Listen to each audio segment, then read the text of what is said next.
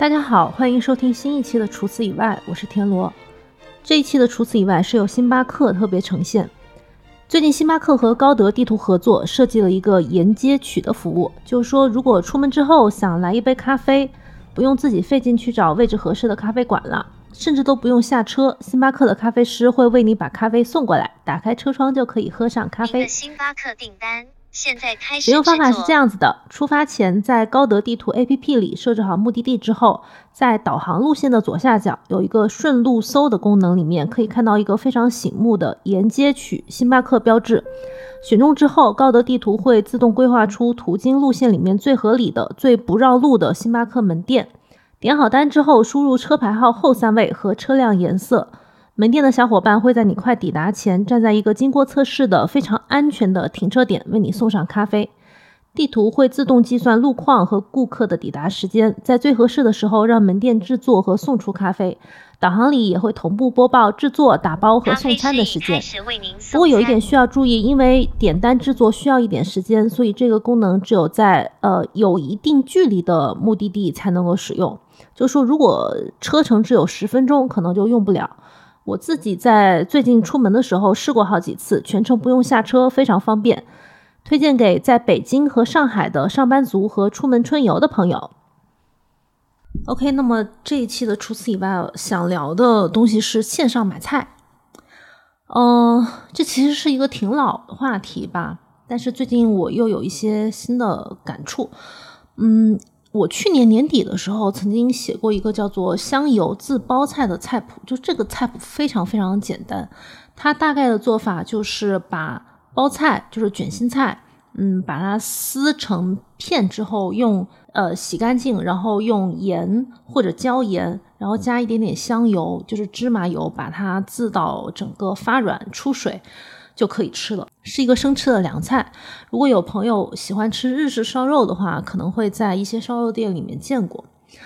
呃，这个菜谱是去年年底发的，然后前阵子我收到了一个新的反馈，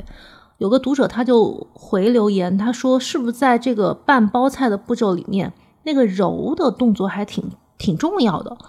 他就说他是不是动作太轻了，感觉嗯，最后腌好之后这个。盐都停留在包菜的表面，没有特别进去，是不是要是不是要再用力揉一下，让这个盐完全进到包菜里面？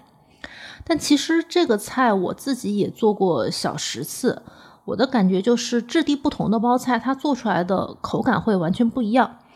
嗯，一开始觉得这个包菜很好吃的时候，是我买过一个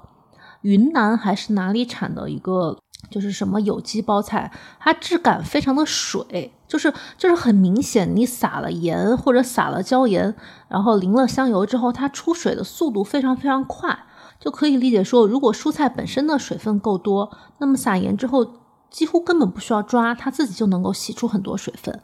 然后我就问那个留言的朋友，我就说，嗯，你的包菜是不是本身的质感就不是那种很水嫩的？它腌了之后是不是出水就很少？他说确实是，就腌了一两个小时之后几乎没太出水。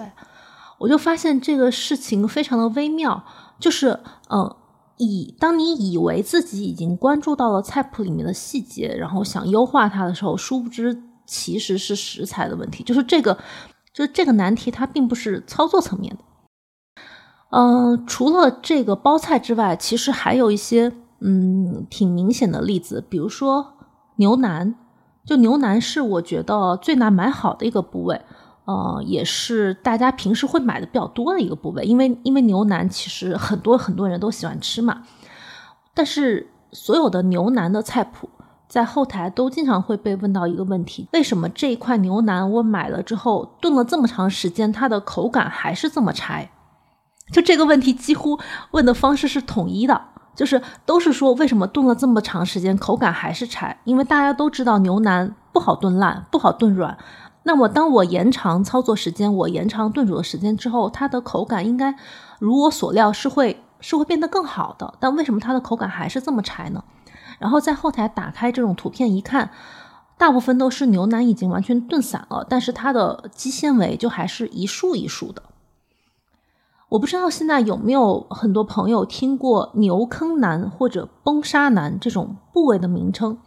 就是我在刚刚听到这种部位选择标准的时候，觉得哇，惊为天人，好好用啊！就是崩沙腩，它是偏粤式的一个部位分割的叫法。它如果在呃日式烧肉里面的切割，它其实是接近牛的横膈膜的位置啊。如果在粤式，就是嗯广东、香港地区的切割，它叫做崩沙腩。它的特点就是筋膜很多。大块的筋膜连一点点少少的肉，就肥瘦的比例非常好，就肥肉也不会太多，但是大大部分的块是筋膜。这块儿它炖起来会有什么样的口感呢？就是首先筋膜会把牛的，就是纤维比较粗，牛肉是纤维比较粗的一种肉嘛，就是筋膜会把牛肉的纤维天生就做一个切割，就是你不用担心说。哎，这一块肉整个非常瘦，或者我要怎么样去切它才能让它口感更好？就是它筋膜天生就解决了这个问题，而且还有一个优点就是筋膜如果炖久了之后，它的口感就是胶质感很好，软软的、糯糯的，就是很好吃。但是这个部位其实是很难去，呃，在电商网站。挑选，甚至在呃很多北方的地区，它也在菜市场切割，也不会把这一块儿呃单独拎出来说叫这个名字。所以我在菜谱里面就经常简化说，如果你要买牛腩，你要买筋多的、筋多的、筋多的。就如果买了筋多的牛腩，它其实不太需要那么长的烹饪时间，需要这个筋多过需要延长烹饪时间来改善牛腩的口感。然后还有一次我印象很深，大概是前年吧，嗯，前年我写了一个菜谱叫做肉炒肉。肉炒肉呢是现在呃湖南本地挺流行的一个就是小炒类的做法，它跟辣椒炒肉有一点点类似，就是都是辣椒和肉的搭配，啊，但辣椒炒肉是用的新鲜的青椒搭配前腿肉。肉炒肉呢，是一般是用红辣椒加剁辣椒，然后也是搭配前腿肉。就我们可以看到很多网上的菜谱教炒肉的时候，一般是步骤大概都是这么写的，就是先把五花肉切成薄片，煸炒到焦香。啊，就是这个步骤很多菜谱都是统一的。它的结果就是说，把肥肉煸出油了，猪油很香，然后利用这个猪油去炒菜。但是其实到这个地方会有一个 bug，就是。当肥肉煸出油了，煸得干干焦焦的之后呢，瘦肉的口感会容易发硬。就是五花肉上它不是肥瘦相间的吗？就是实际上你没有办法把它拆开来操作啊。如果一旦去煎去煸这个五花肉的时候，肥肉焦香，瘦肉就会口感就会有一点点发硬。但湘菜里面传统的辣椒炒肉和肉炒肉，我们一般是用的前腿肉。前腿肉是是长什么样哈？就是可能有些不太买菜的朋友不是非常熟悉。呃，可能我买一块前腿肉，它大概是手掌这么大，然后呢有一小块肥的肥肉加皮，然后另外一部分呢就是瘦肉，大概呃瘦肉应该占据三分之二以上的这个体积。但是这种瘦肉它不是纯瘦，如果用传统的菜谱书里面的描述，可以说是它是质感嫩，吸水性好。筋膜比较多，然后不规整，就这种肉，它切成薄片之后炒，它的天生的口感就是非常嫩的。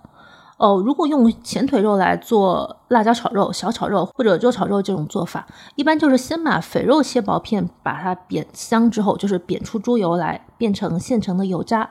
然后瘦肉的那一部分再把它切片去炒，就是其实是把肥瘦两个部分分离开来，利用肥肉出。猪油，但是瘦肉呢又不用过度的加热，就它还能够保持它的嫩嫩的口感。而当时我的朋友在看了这个肉炒肉菜谱之后，他就在电商网站上买了一块前腿肉嘛，结果到手的这块前腿肉有大概可能一大半都是肥的，就虽然它标明的部位是前腿，可是实际上到手的非常的肥。就我我我能理解他给我看那一张照片的时候，就是嗯。就很扫兴嘛，就觉得说，啊，我明明就是现在就就很想做一个菜，我我我现在就好不容易说服自己想做一个菜，平时可能不太下厨，结果这个食材就很不如人意，就很沮丧。但是我其实我自己挑肉的时候，我我不知道怎么描述这种兴奋感，因为我我最近看了一本书，就是它里面有一段讲挑肉的过程，就是非常完美的诠释了我在挑肉的时候的那个幸福感。这本书叫做《老派少女购物路线》，它讲的是呃一位台湾的作者讲的家族的吃饭史，然后里面会有很多挑选食材和烹饪食材的过程。然后里面有一段呢，呃，讲他们在菜市场吃面，吃面的时候点的会需要点菜码，这个菜码会全家人点不同的肉。然后有一段是这样描写的：大肉起锅，割粮备妥。店东周先生工作时积着木屐。营业期间里外忙碌，他连续切肉、露面，木屐咔咔作响，自成音乐。难得空档坐下，手里还忙着给猪皮减轻杂毛。大庙口的肉类和下水皆是接单后才快刀切片，汤里汆数秒即起，保其甜脆。附近店家也有为了求快，将肉片早早切成堆待用，风味因此会差一截。说句严重的，此肉若本来有魂，魂都飞了。决定鲜肉何时起落，封存其神采，是经验幻化的魔术。就是我特别理解，呃，买肉的时候会需要新鲜这件事情。因为我最近在汕头吃饭的时候，有一顿我很喜欢的父子果条，嗯，他的老板跟书里写的这一位老板周先生是有异曲同工，就是他也是在客人点单之后，他才慢慢的去切肉。就这个这个现切的肉，就是。它会不发干，哦，肉里本身的水分它还是保持在的，然后在短时间内在那个汤锅里面涮一下之后，它的肉本身就会带一点点那种甜脆的感觉，我就很喜欢看这种细节。嗯，吃了现场那种很好吃的果条的现切的肉之后，再对比电商网站买的这种货不对版的肉，就会觉得怎么会差这么多啊？我觉得，我觉得如果在现实生活中看到这种切肉的摊位，你是会很有冲动去买菜做饭的。就好像我平时，嗯，现在还是经常逛菜市场嘛。然后我每次逛菜市场的时候，我就会看到这个菜，哇，好漂亮！这个菜刚刚上市，哇，那块肉它比它隔壁的那个什么那几块肉都长得要更好看，我就会觉得说，哇，想吃。但是大部分人如果他没有时间去逛菜场的话，他可能就只能刷一下菜谱。就文字的菜谱或者视频的菜谱刷到之后，觉得哇，这个菜也看起来很想吃。但是这两个东西的出发点它是不一样的。就如果我去菜场，我是对我的注意力是对食材的，就是我觉得这个食材很好，我要去我要去创作它，我要去吃掉它。但我如果是刷菜谱和刷视频，我的注意力其实是在社交媒体上的。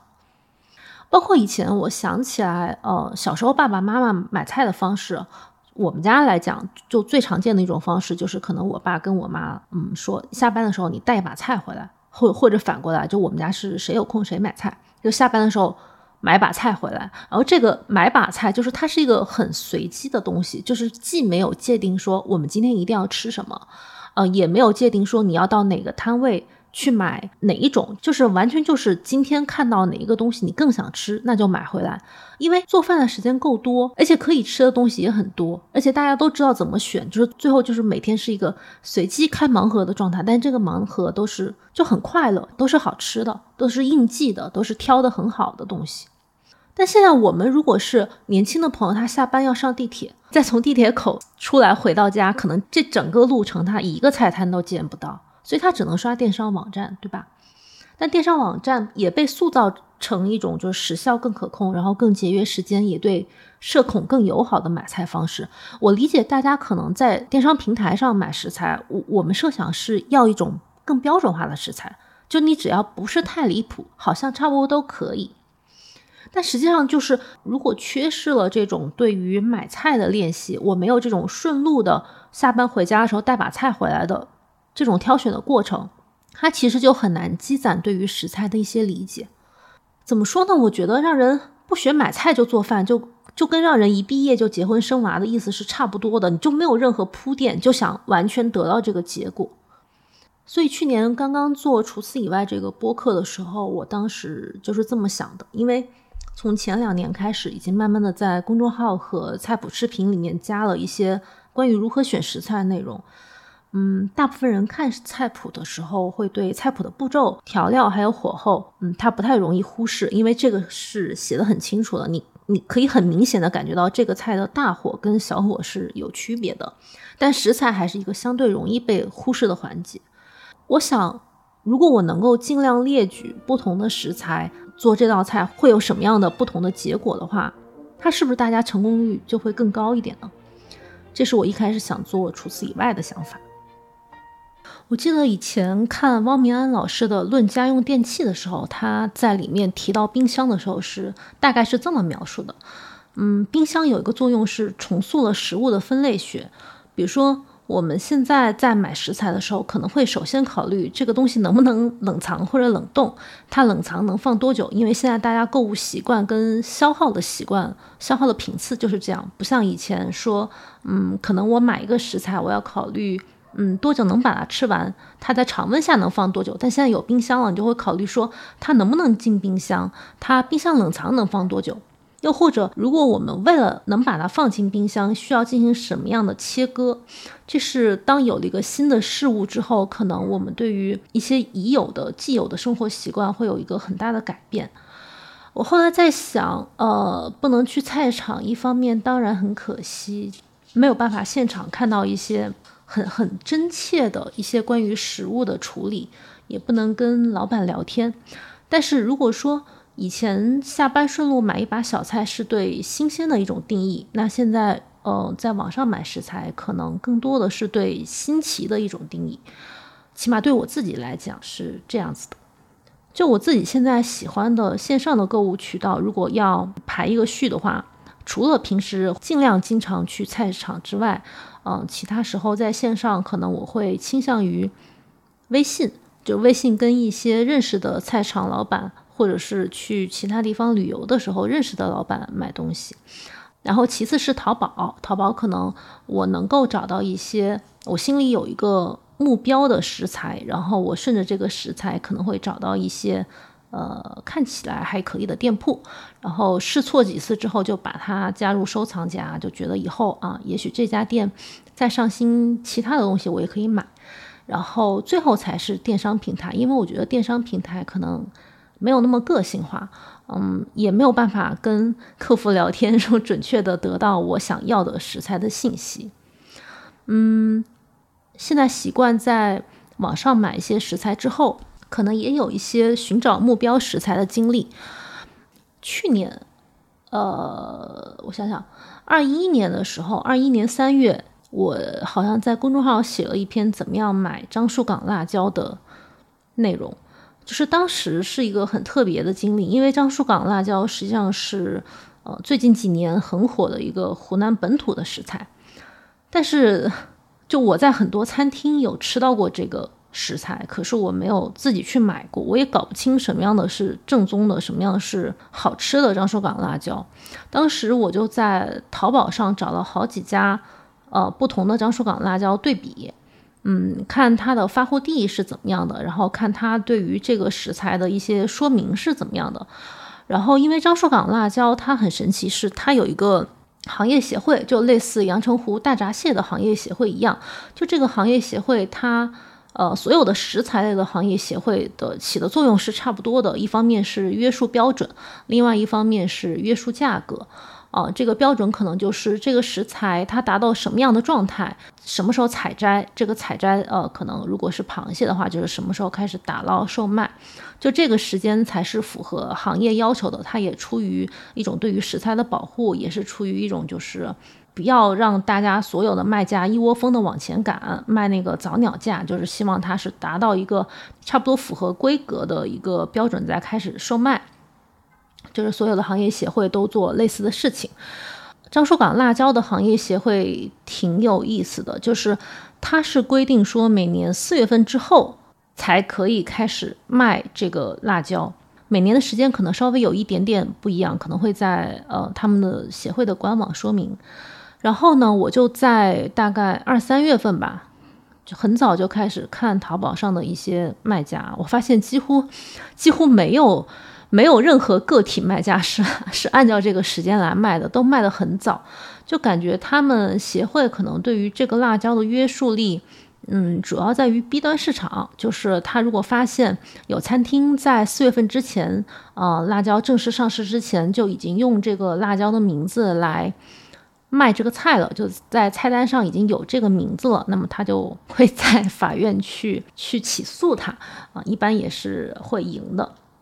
Anyway，我就在淘宝上买了几家不同的樟树港辣椒来尝试嘛，我就发现，即使是同一家辣椒，也很难说它的标准的状态是怎么样的。就我打个比方，可能呃这几天天气比较热，它辣椒嗯采摘的速度或者比较慢，就是它最近可能卖的比较慢，那它最近采上来的辣椒可能就是皮会比较厚，会比较干，因为就长老了。因为我朋友圈里面也加了几个当时在淘宝买樟树港辣椒的卖家的微信嘛，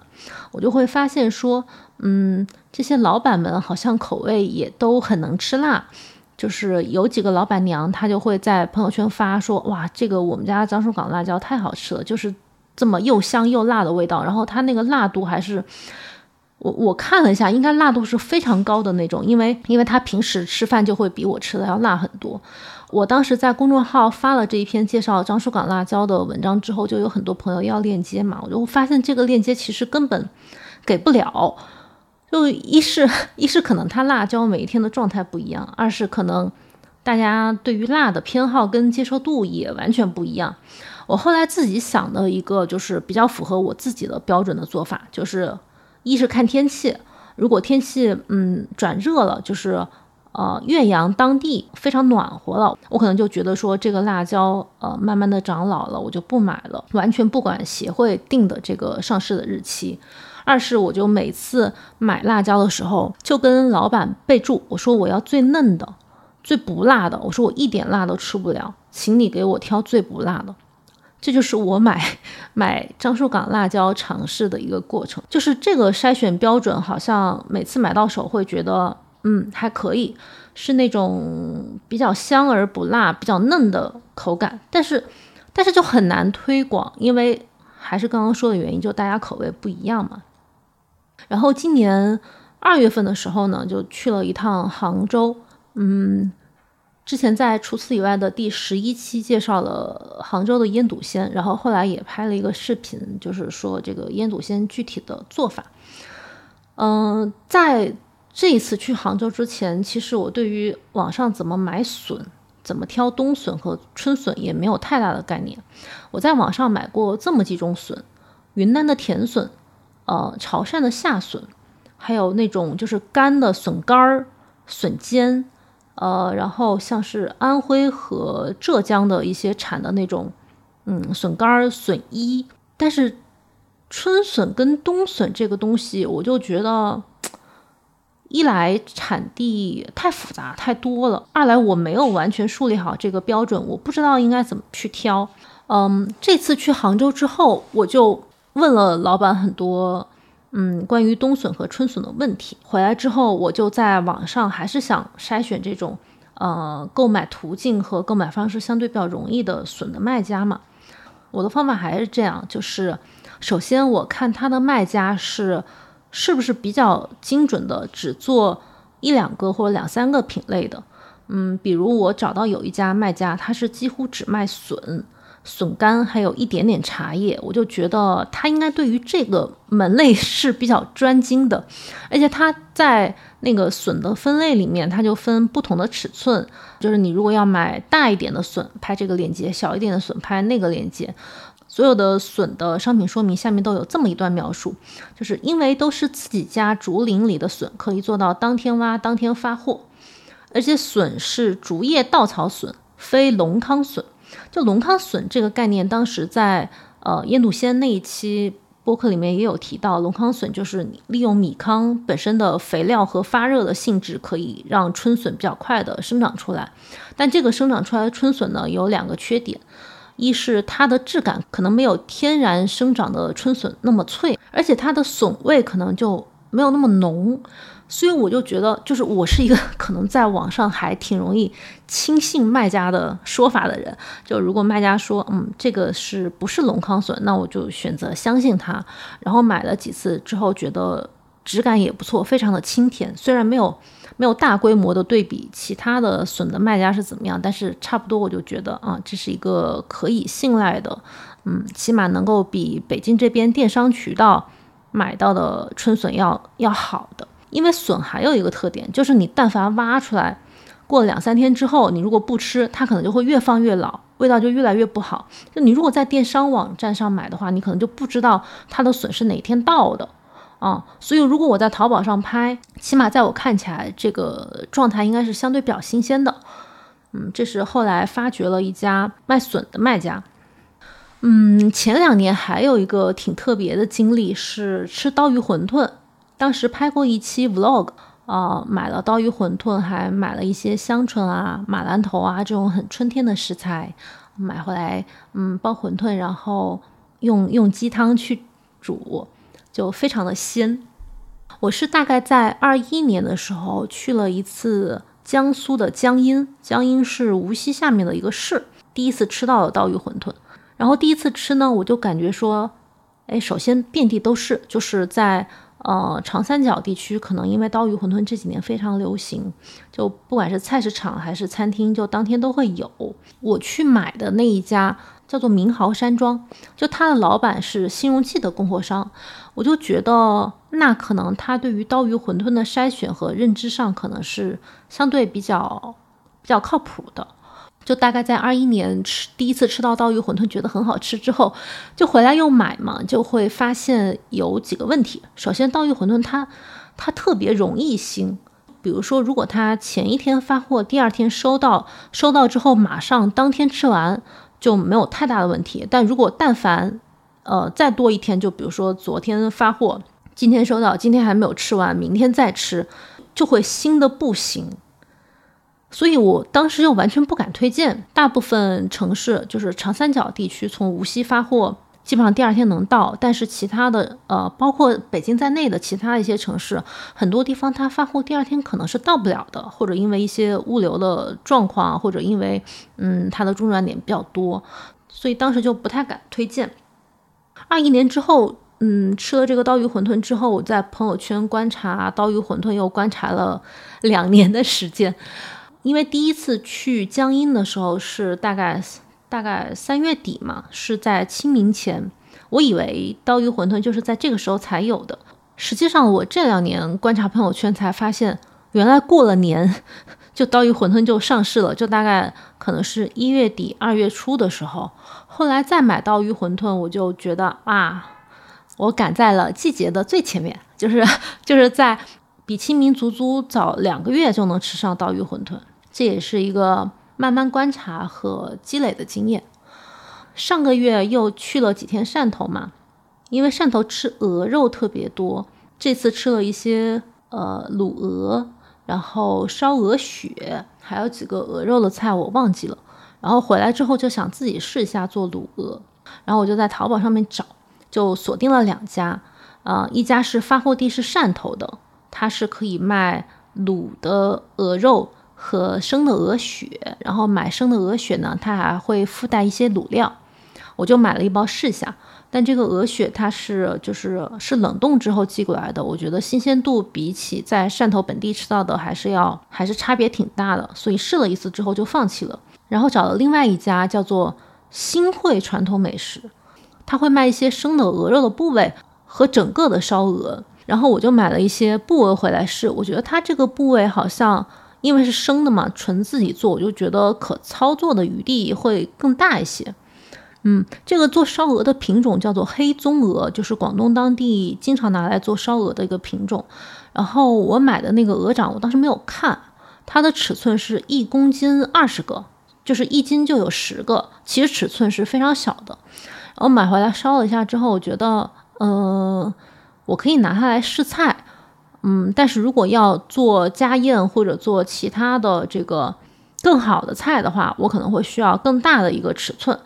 然后我就又把黑棕鹅这个品种和一斤多少个的规格把它限定了一下，又在淘宝上另外买了一家，呃，现在觉得比较满意的一斤六个的大的鹅掌。这就是一个 在汕头吃了鹅肉之后，又兜兜转转找到新会，然后又最后找了一家从广州发货的一个鹅的供应商的淘宝店。还有一次，呃，网购食材比较成功的经历，是我先在新荣记吃到一道菜，叫做虾酱焗糯米山药。然后我听这个名字，我就觉得，嗯，这个是不是糯米和山药一起煮的？后来发现原来不是，是山药的品种就 叫这个很直白的名字，就它的口感本身就有一点点像年糕，比普通的山药那种要么脆要么很面的口感会多一点糯劲儿。大概在二零年第一次吃到这个食材之后，我就网购了一堆嘛，就搜到了，嗯，当时是在三月份吃到的。当时搜的时候，卖家告诉我这个食材已经已经下市了，就这个季节已经过去了。现在我们能卖的都是冷冻品。我买了一点试了一下，感觉好像跟我在餐厅里面吃到的不太一样。然后呢，就等到第二年，第二年到了大概十月、十一月的时候，我就开始一直在网上刷我收藏的那几个卖家，看他们家的糯米山药有没有上市。呃，大概到了十一二月的时候，就是国庆之后，实际上糯米山药就会上市了。不过刚刚上市的时候，它的年劲儿没有那么大，就是这个跟呃藕到了天气更冷的时候会口感更粉的道理是一样的。就糯米山药，它也需要一点淀粉沉淀的过程。就是国庆之后刚刚上市的糯米山药，呃，它的质感还没有糯劲儿，没有那么足。嗯，后来大概到了十一二月再买的时候，我就发现，哎，就是那个味道，就是就是我曾经在餐厅里面吃到的味道。我后来连续买了很多次，还在微博推荐过糯米山药这个品种。有一次跟卖家聊了几句，比如他说霜降之后糯米山药的口感就会一天比一天好。嗯，大概在立冬的时候，他们就要把所有地里的糯米山药全部挖出来，放到仓库里面储存。呃，如果在清明之前没有卖完的话，就要把它冷冻起来，因为有些餐厅它季节性没有那么强，它春夏天或者一直到秋天都会呃想卖这个菜，那个供货商就会做这样的处理。然后这个卖家就还教了我一些他们本地的吃法，包括我贴到微博上之后，也有一些温州的本地人，因为这个糯米山药是温州文成的特产，也有温州本地人教我他们家的吃法。呃，有朋友说这个山药在我们家会用很细的跑丝刀磨成泥，然后放到肉汤里面一起煮，口感是稠稠的，又很滑，又有一点点颗粒感。我听起来就有一点点像咸版的美龄粥，但是嗯，口感可能会会会更糯一点，就听起来是很好吃的。嗯，还有一些做法，比如它可以做成甜品的炖枸杞冰糖。呃，然后我后来去汕头的时候，因为上。因为汕头本地不是有一种叫做姜薯豆浆的甜品吗？就是姜薯是是是潮汕地区一个挺特有的薯类的食材，然后用豆浆去煮它。其实我觉得姜薯的口感跟糯米山药有一点点像，然后我就也用豆浆的方法去煮糯米山药，就煮出来就是嗯很甜很糯，但是一点罪恶感都没有，因为可以完全不放糖，它煮起来就是。那种浓稠的质感就很好吃，包括其他我还会用擦丝器把生的糯米山药擦成擦成丝，嗯，跟粉丝一起煮，或者用呃豆瓣红油把它烧成那种就是比较辣口的菜。这个食材就是非常偶然的一次机会，在嗯西荣记吃到了之后，然后在网上网购，然后发掘出了很多不一样的菜谱。嗯，其实。这些菜谱都完全没有发过，但是对我自己来说，就是好像对山药这一类的食材又掌握了更多的技能吧。不过，其实我不只是在网上买陌生的食材，事实上，以前那种从小到大吃的、一直吃的很熟悉的食材，可能网上买的会更多。有有些食材买的非常的意外，比如去年的时候，去年夏天我在网上买了很久很久的空心菜，这个听起来有一点不可思议，因为。呃，我上周去三元里菜场逛的时候，我发现北京这边的空心菜已经上市了。但是北京这边上的那个空心菜是非常细的，叫做紫瓮，就是空心菜的学名叫做瓮菜。就是这边上市的是那种细长型的紫瓮。呃，我小时候比较喜欢吃的空心菜是那种梗非常粗的，然后颜色带一点点墨绿，甚至带一点紫色的，就是叶子长得有点像红薯叶的那种。呃，更大的那种瓮菜，那种空心菜，我觉得它的梗虽然非常粗，但实际上口感会更嫩，而且很肥。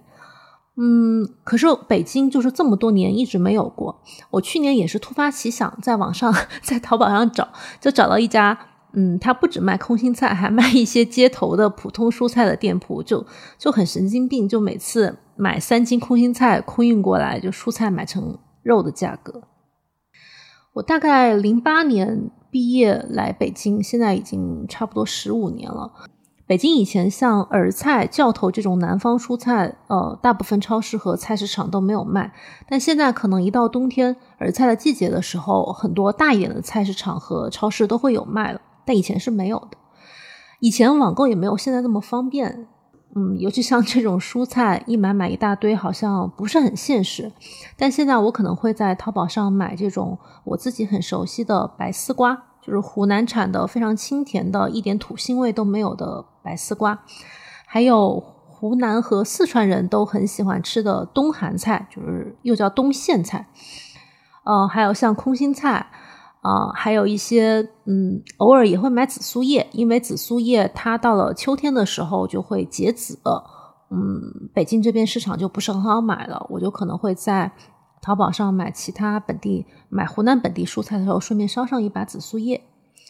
就是种种这种奇奇怪怪的，嗯，各种各样的，嗯，有贵的有便宜的蔬菜和肉和海鲜，就是买这些东西，好像已经构成了我生活中的一部分。我每天早上起床都非常喜欢刷朋友圈里面那些菜场老板的发的小视频，有些是汕头的，有些是。台州的、宁波的，嗯，有些是可能是长沙的。我觉得他们每次发这个东西，好像就是在我朋友圈里面开启了一个任意门一样，我可以不用出门就可以看到现在在当地这个季节会有什么时鲜的菜。嗯，我有时候也会花一早上的时间跟菜场老板和。呃，朋友圈里的老板们讨价还价，或者问这个菜应该怎么烧，呃，这个东西能不能寄到北京？他寄过来，这个螃蟹寄过来会不会死？就是花一上午的时间去跟他们沟通这些东西。一方面，当然是因为我现在的工作工作的内容就是跟美食相关的东西，我好像花时间在这个事情上面也很理所当然，也没有太多很内疚的情绪。嗯，我可以整天整天做这些事情。另外一方面，我又觉得说。我希望自己不要太排斥和筛选生活中的琐碎。如果我只是知道一道菜怎么做，但是不知道构成它的那些东西每一个是什么样的，我就总觉得心里有一点点不踏实的感觉。其实我后来想想，就是小时候爸爸妈妈还有自己吃饭和做饭的状态是非常理想的，因为当时都是双职工的家庭，嗯，下班时间也比较早，回来的时候可能五六点就可以到家。距离家里不远的地方就有就有比较好的菜市场，然后菜场老板都可以把食材给你处理好。但现在生活已经是现在这个状态了，嗯，包括有些比我更年轻的朋友，他们是在租房住，他们的厨房条件比较简陋，他的上下班时间跟以前我们小时候爸爸妈妈那一辈的上下班时间是完全不一样的。也许现在很多朋友在买菜的时候会觉得这是一个很琐碎、很无聊、很浪费时间的过程。嗯，但是我还是觉得，如果从买菜这个阶段开始关注今天要吃的是什么，可能是把注意力更投射到生活上，嗯，不再是一种无意识的生活状态。所以，虽然我知道食物或者吃饭在每个人呃心里的角色，它的重要度是不一样的，嗯，但是如果这些琐碎是变成好吃的东西的前奏的一部分的话。应该还是一件比较快乐的事情。嗯，最后这一期播客也再次感谢星巴克。星巴克和高德地图合作的沿街取服务，怎么说呢？有一点让我想起来下班回家的路上可以顺手烧上一把小菜的那个感觉。如果大家在这种很匆忙的生活节奏里面出门之后想喝上一杯咖啡的话，再次推荐星巴克和高德地图合作的沿街取服务。买菜和买咖啡一样，我们既可以有一个非常明确的目标，我们今天要喝什么，要去哪一家餐厅，要去哪一家咖啡馆。但是如果很忙的时候，我们用这种很现代化的顺路买一杯的功能，也可以享受这样现代生活的便利。那么今天这期除此以外的内容就到这里了，感谢大家，我们下次再见，拜拜。您有一个星巴克订单送餐中。Hello，啊，暗号啊，是喜从天降。嗯，好，谢谢。谢谢，拜拜。拜拜